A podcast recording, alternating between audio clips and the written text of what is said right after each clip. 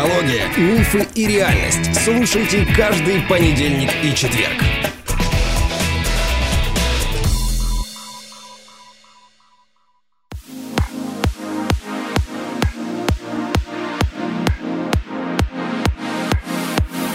Добрый день, дорогие друзья. Здравствуй, моя дорогая любимая жена. Привет, Андрей.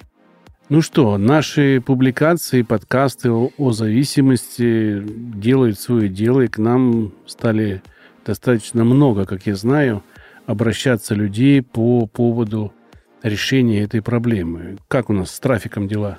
Хорошо дела. А, люди только долго очень принимают решения.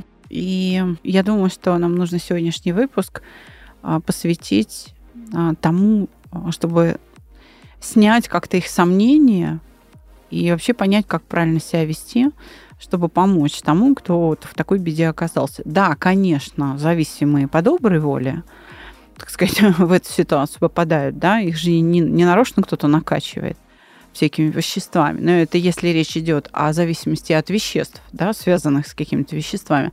А ведь есть формы зависимости, где точно такие же ломки, точно такие же ломки, тяжелейшие, но никакое вещество не попадает в кровь, потому что это, например, порно-сайты или игры на ставках. И, соответственно, нечего детокс проводить. Непонятно, что лечить, потому что это не выглядит как похмелье вот так.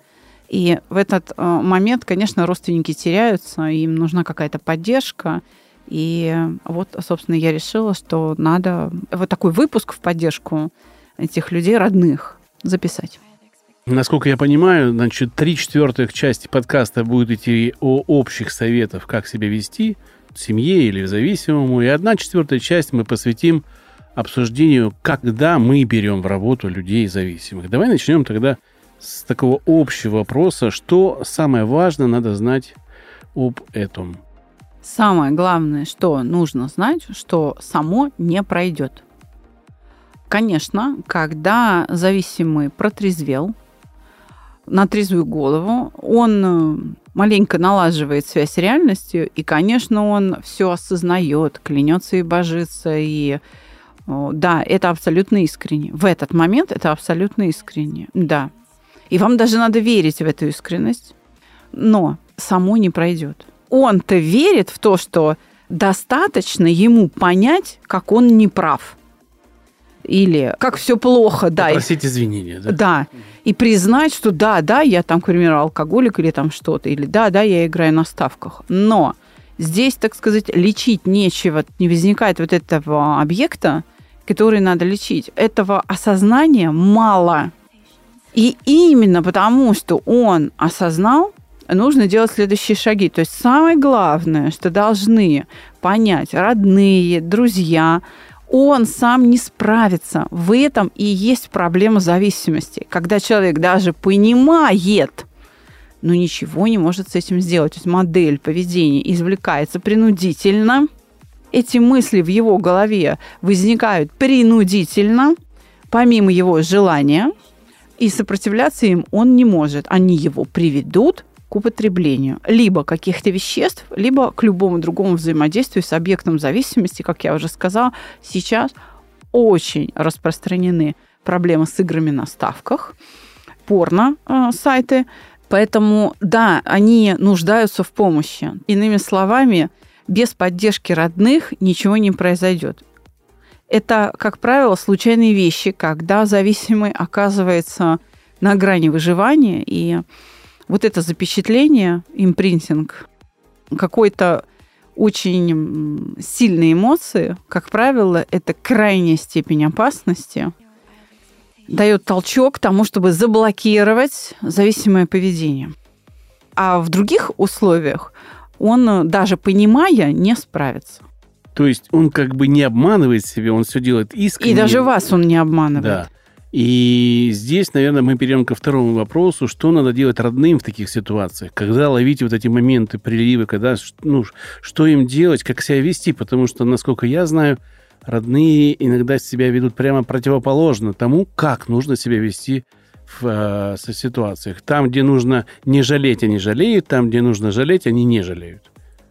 Да, есть, я бы сказала, две основные стратегии. Есть разные стратегии, но есть две основные, которые чаще всего используются родными. Первая. Она такая безжалостная. Да, ну вот это твоя проблема, я устал, я ничего сделать не могу. И, значит, ну и помирай. Вот решил сдохнуть, ну и вот фиг с тобой. Вот вы, решай это сам. То есть выкинуть, например, человека просто, и все, и пусть, потому что, ну, я больше как бы не могу, я не знаю, а, средств у меня на это влияния нет, да. Это вот такая первая стратегия. Вторая стратегия – это всячески опекать, помогать, спасать и так далее. И вот эта вторая стратегия, она чаще всего основана на жалости. Но жалеть-то тоже нужно правильно, я бы вот так сказала. Зависимые очень часто демонстрируют какие-то крайние формы.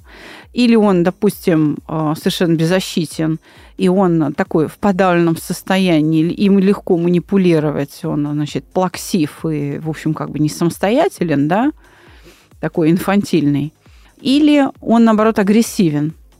И, значит, если в одном случае его очень легко жалеть, и вот это та самая жалость, которая очень плохой советчик, она не дает Э, родным возможности принимать решения за, ну, назовем его больным, да, за больного человека родного. А вторая, значит, модель поведения, когда зависимый выдает агрессию, становится агрессивным, если у него отобрать предмет зависимости, то, собственно, это приводит к страху. И вот страх тоже мешает, и им тоже жалко, и они начинают лечить так, что, ну ладно, я потерплю, ну я сейчас его уговорю, я там э, дождусь, когда он наконец созреет, надо ему помочь. И это не те виды помощи, которые нужно осуществлять. То есть что нужно делать? Вот ты спросила очень правильно. Нужно принимать решения за себя и за него.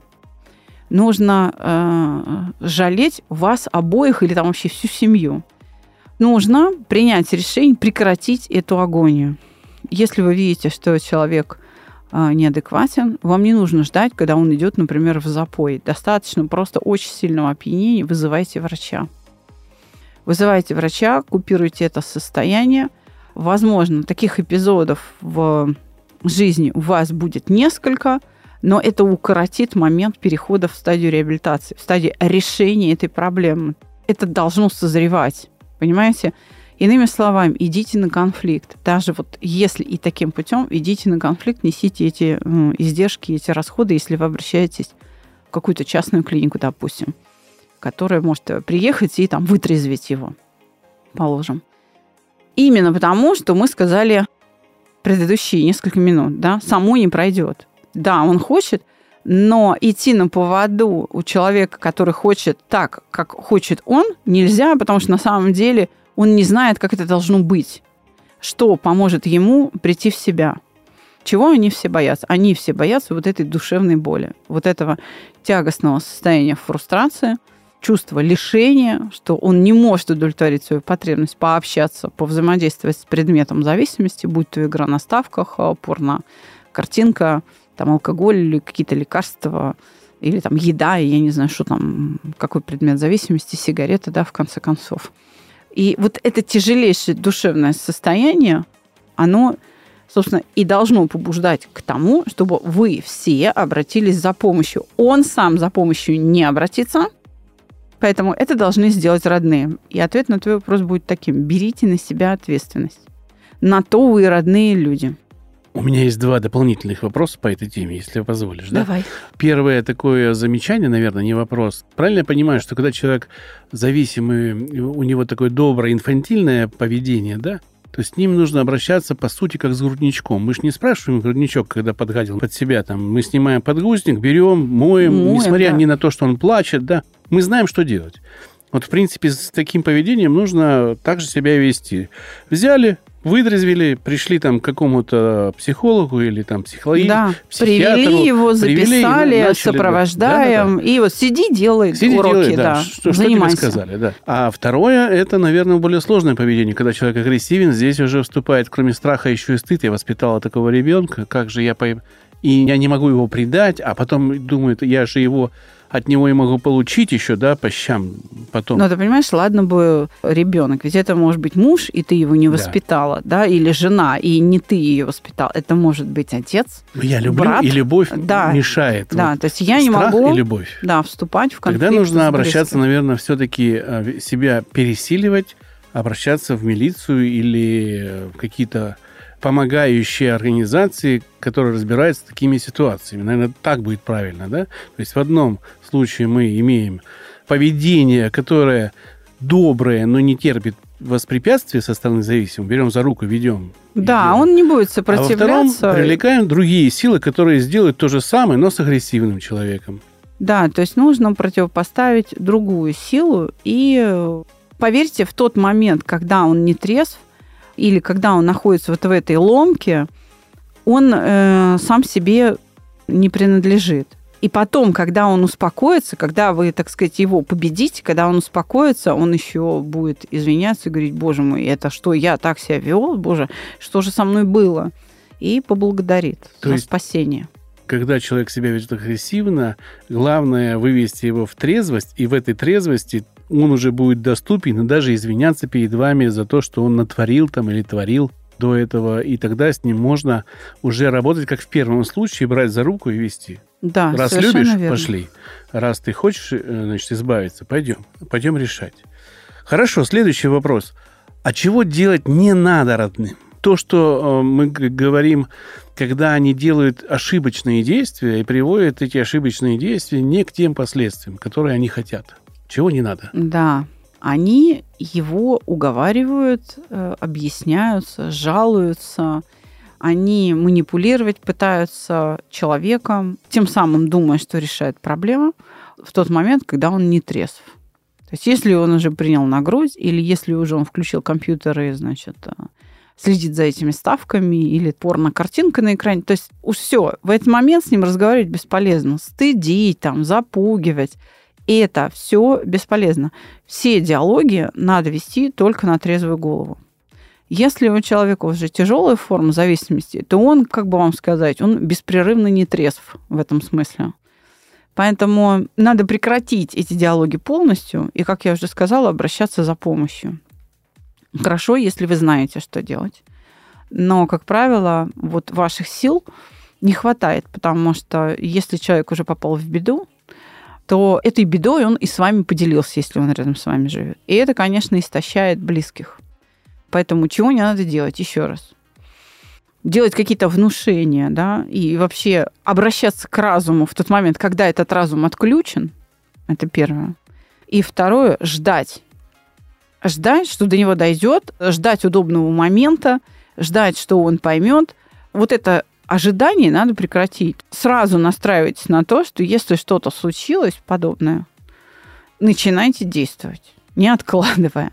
Я бы предложил еще третий вариант, который не нужно применять. Это манипуляции. Это особенно женщины любят давить на совесть, на жалость, на то, что уйду, на то, что запрещу, на то, что не дам секса, на то, что не дам еды, не дам денег.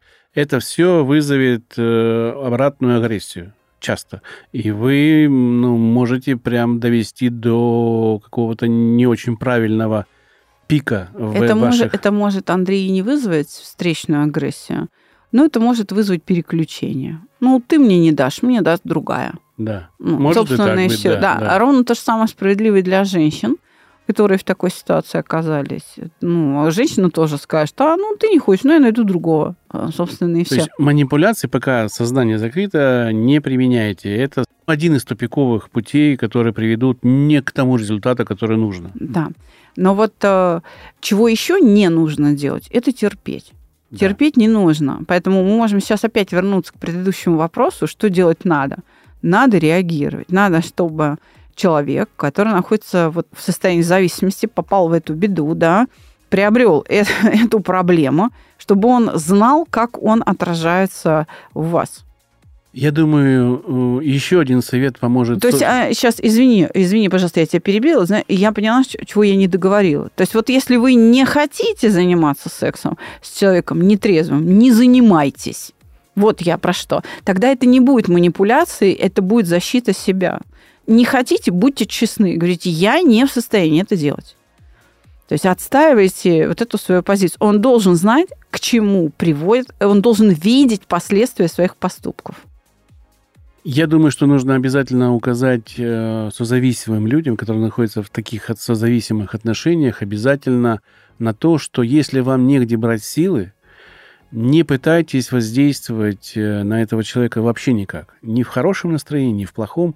У вас просто не хватит сил. Идите на группу созависимых, к любому психологу, кто решает такие проблемы. К нам, неважно к кому. Врачи есть, да, да. фонды. Наберитесь сначала сил, прежде чем вступать вот в решение этой проблемы. Потому что мы понимаем, что не всегда есть силы, которые позволяют такую проблему, она достаточно серьезная. Зависимые – это серьезная проблема – решить. И их поведение непредсказуемо.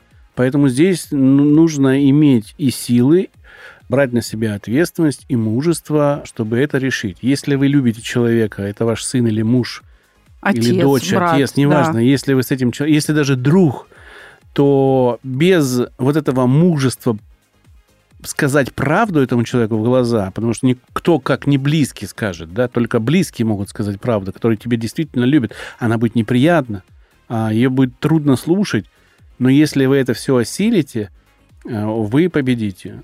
И опять же повторюсь, если сил нету, идите набирайтесь их в каких-то группах э, психологических помощи созависимым. Э, можете к нам прийти, можете к другим, повторюсь. Это не важно. Здесь нужно эти силы иметь. Если не имеете, не вступайте в борьбу. В течение борьбы вы их не приобретете. Иными словами, необдуманные шаги такие в состоянии отчаяния или вашей агрессии, потому что вы истощены, могут э, иметь очень серьезные последствия. И это тоже то, чего делать не стоит. Для начала действительно подготовьтесь. Нужно оценить все риски здраво. Могу, не могу.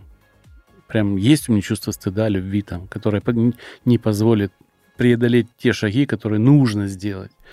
И сначала разберитесь с собой. И когда обретете эти силы, вам будет намного легче уже дальше. Угу. Вы пойми, понимать будете больше, как вести себя будете больше, потому что с вами будут рядом на этих группах другие созависимые, или даже преподаватель вам может дать какие-то отдельные советы конкретно в, вашей, в вашем случае. Так что спектр, где взять силы вот эти все группы, там, занятия, огромное количество, можете искать их. Но, опять же, повторюсь, естественно, подкаст наш, мы этим занимаемся, мы такие силы даем, быстро даем на своих группах, которые стартуют каждый месяц. Ну и теперь, собственно говоря, переходим к тому, при каких условиях мы лично, да, наш проект берет в работу зависимых. Этот вопрос постоянно звучит на консультациях. Я поняла, что наверное, нужно чаще говорить в подкасте о том, при каких условиях мы берем, потому что как-то у людей не откладывается. Поэтому давай попробуем, наверное, какую-то рубрику открыть и несколько выпусков ближайших а, по четвергам о проблеме зависимости говорить, как-то помогать людям вообще, да. Значит, самое главное условие, его надо вытрезвить. То есть если это вопрос каких-то веществ, то дальше сколько дней чистоты – требуется, зависит от дозы и типа употребляемого вещества. Одно единственное исключение в этом есть – это табак. Если вы курите обычные сигареты, вы можете их продолжать курить, приходите к нам. Значит, с этим можно справиться.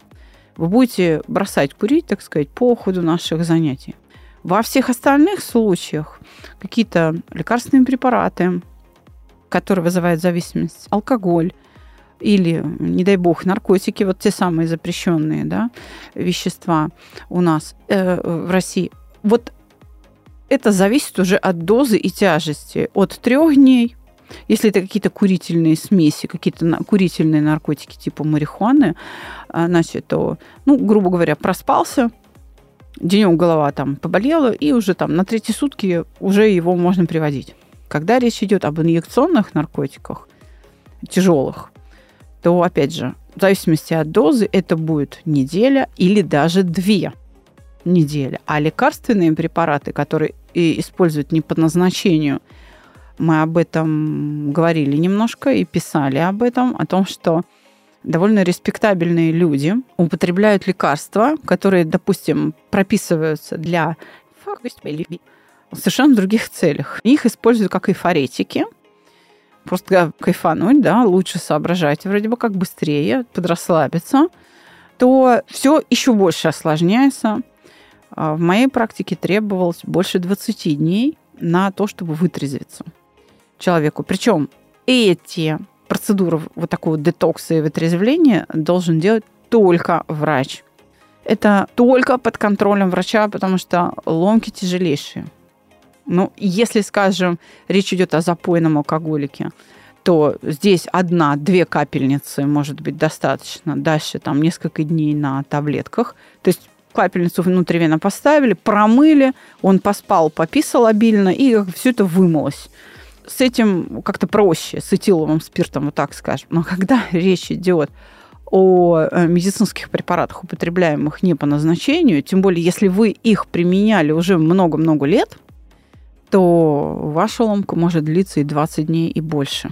Небольшое предупреждение. Вещества, которые упоминают в нашем подкасте, а, часто запрещены к распространению и употреблению, поэтому мы должны сказать, что употребляем его в контексте избавления от э, этих веществ и ни в коем случае не призываем там их использовать. Да, конечно. Не, ну а потом употреблять. Законы наши российские требуют э, каждый раз упоминать, что мы говорим о том, что запрещено в Российской Федерации.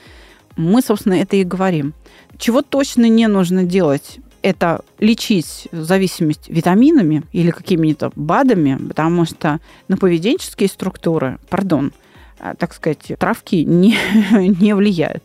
Да, они могут влиять на состояние биологического носителя мозга, так сказать, на состояние клеток мозга, да, на состояние крови, печени и так далее, на общую картину интоксикационную или э, отсутствие да, таковой обеспечивать. Но на то, как человек думает, чего он хочет – влиять не будут. То есть я правильно понимаю, что если человек сошел с запрещенных веществ или с нехорошего поведения, он прошел процесс интоксикации, да, вот это вытрезвление или вы, выздоровление от поведения, ему помогли специалисты, он пришел к нам, и БАДы тоже запрещены, если он идет к нам на нет, группу. Нет, не так, нет, не так. Мы же условия обсуждаем, при которых к нам да. попадает. Я Можно хочу ли... сказать, э, я верну всех, кто нас сейчас слушает, к тому, что я сказала там пару минут назад. Только под контролем врача. Если вы думаете, что давая ему настой какого-нибудь там копыта единорога, вы вытрезвите его, это чушь. Нельзя этого делать, это небезопасно. А если у него будет внезапная остановка сердца? Ну вот что вы будете? Кто за это будет отвечать? Вы готовы на себя этот грех взять? То есть вытрезвляемся только у врача? Только у врача. Вытрезвляемся только у врача. Другое дело, когда речь идет о порно-сайтах, о играх на ставках, о компьютерных играх, там какие-нибудь танчики, да, здесь вроде как нет вещества, которые надо вот... Э, значит, что, как, да, что да, что делать? Здесь, да. да. Те же самые капельницы. То есть ровно то же самое, что, что там врачи назначают, я не знаю, ну, допустим, там феназепам по вене пустят, и, в общем, вот он там поспит. Чтобы вот этот вот момент отрыва от э, предмета зависимости прошел для него легко. Не истерично. Да, потому что состояние будет тяжелейшее, душевное, состояние будет очень тяжелое, состояние лишения. Вот почему они от этой боли начинают все крушить вокруг. Но если вы не выключите этот рубильник, если вы не отберете эту соску, бесполезно что-либо делать. Ни один доктор, ни одна программа реабилитации за вас не возьмется. Сначала нужно разъединить одно с другим зависимого и предмет зависимости. Значит, я понял. Пункт первый – вытрезвление. Пункт второй – наверное, желание самого человека решить эту проблему. Дело в том, что этому желанию часто препятствует страх, потому что они как раз этих самых ломок и боятся. Вот этого ужасного состояния, в котором они находятся, когда их разлучают. Но через это придется пройти. И вот э, нужно работать с этим страхом. Теперь по поводу условий. Да? Если первое условие выполнено, вытрезвели, оторвали от соски, значит, он там проспался под контролем врача, вот это острое какое-то психотическое состояние купировано, то дальше нужно особо и не спрашивая, мы только недавно говорили о том, что берите на себя ответственность, приводить, в том числе и к нам. Если мы говорим о том, возьмемся ли мы, да, мы возьмемся, у нас э, в нашем кабинете при вашем сопровождении вашего зависимого мы протестируем и поймем, вот это вообще мотивация есть или нет. Если она хотя бы такая колеблющаяся, я еще не понял, да, мы просто снимем эти сомнения. Что снимает сомнения? Отсутствие тяги. Вот это один урок, первое касание к нам, оно в течение двух часов позволяет человеку, ну, подчеркну, на трезвую голову, да, просто снять эту тягу. И тогда он понимает, что, о, а без э, вещества, да или без игры на ставке можно себя чувствовать лучше, а не хуже. И тогда мотивация появляется. Очень часто к нам приводят насильно очень часто к нам приводят насильно. И иногда бывали эпизоды, когда родные говорили, если ты встанешь, уйдешь из этого кабинета, ты домой не приходи. Дверь будет закрыта. Бомжуй там, ночуй на улице, все уже, и нас не волнует. То есть вот до такой крайней степени доходили близкие, что говорили, все, мы тебя вообще не знаем. Кто ты такой? Бывало и такое. И это с точки зрения морали неправильно, с точки зрения саногенного мышления, это насилие, оно тоже нами не поддерживается.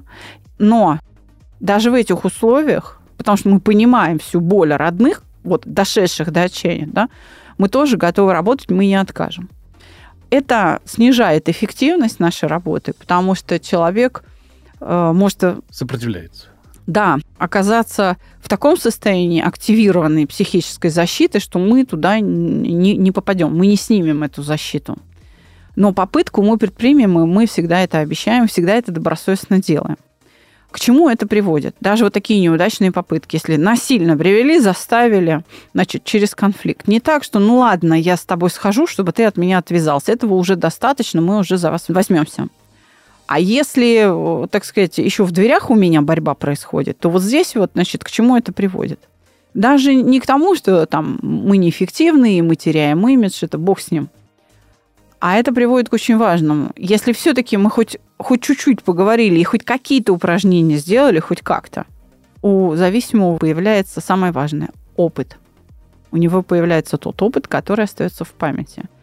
И в конце концов они приходят сами. Через какое-то время. Да.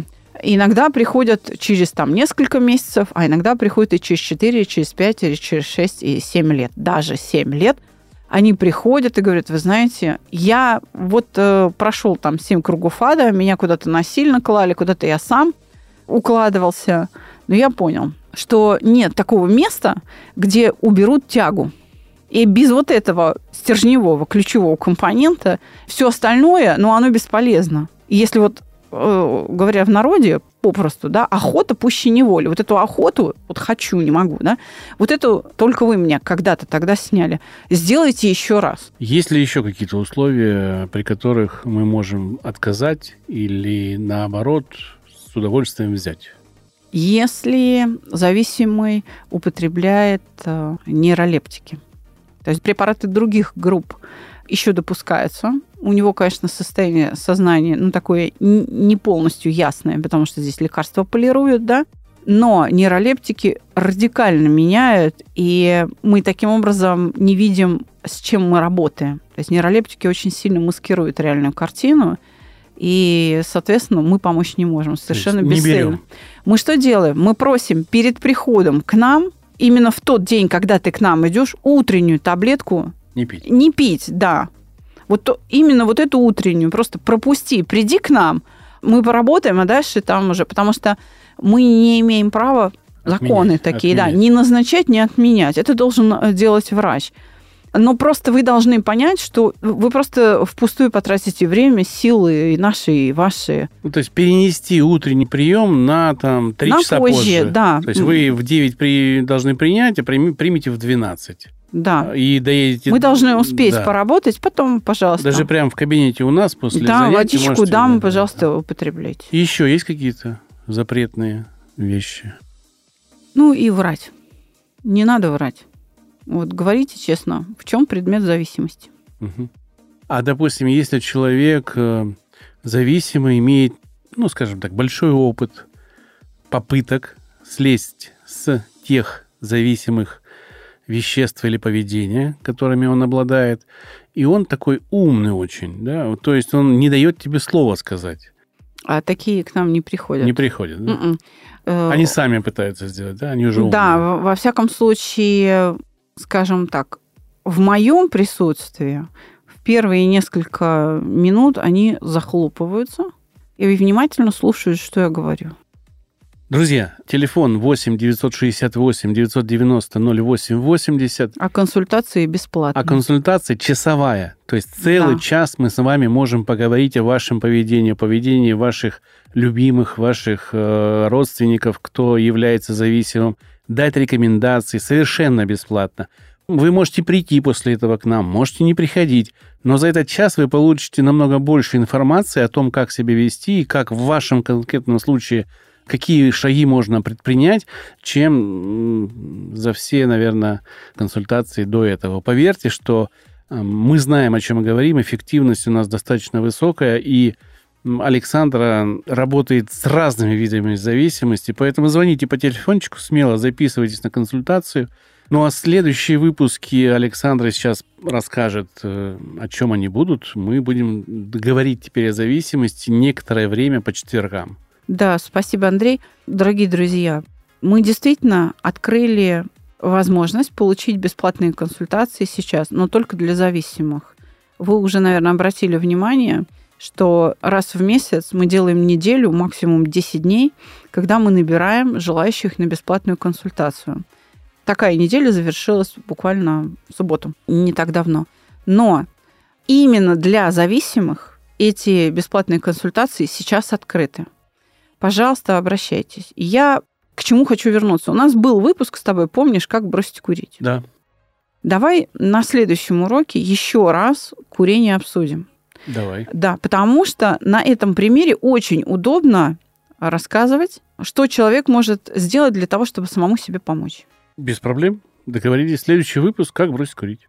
Следующий четверг. Да, следующий четверг. Оставайтесь с нами.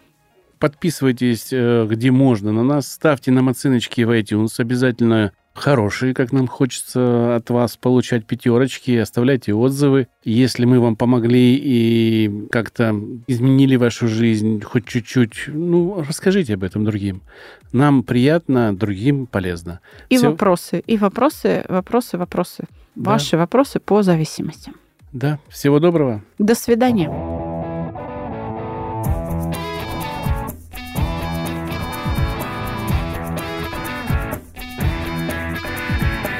Психология, мифы и реальность. Слушайте каждый понедельник и четверг.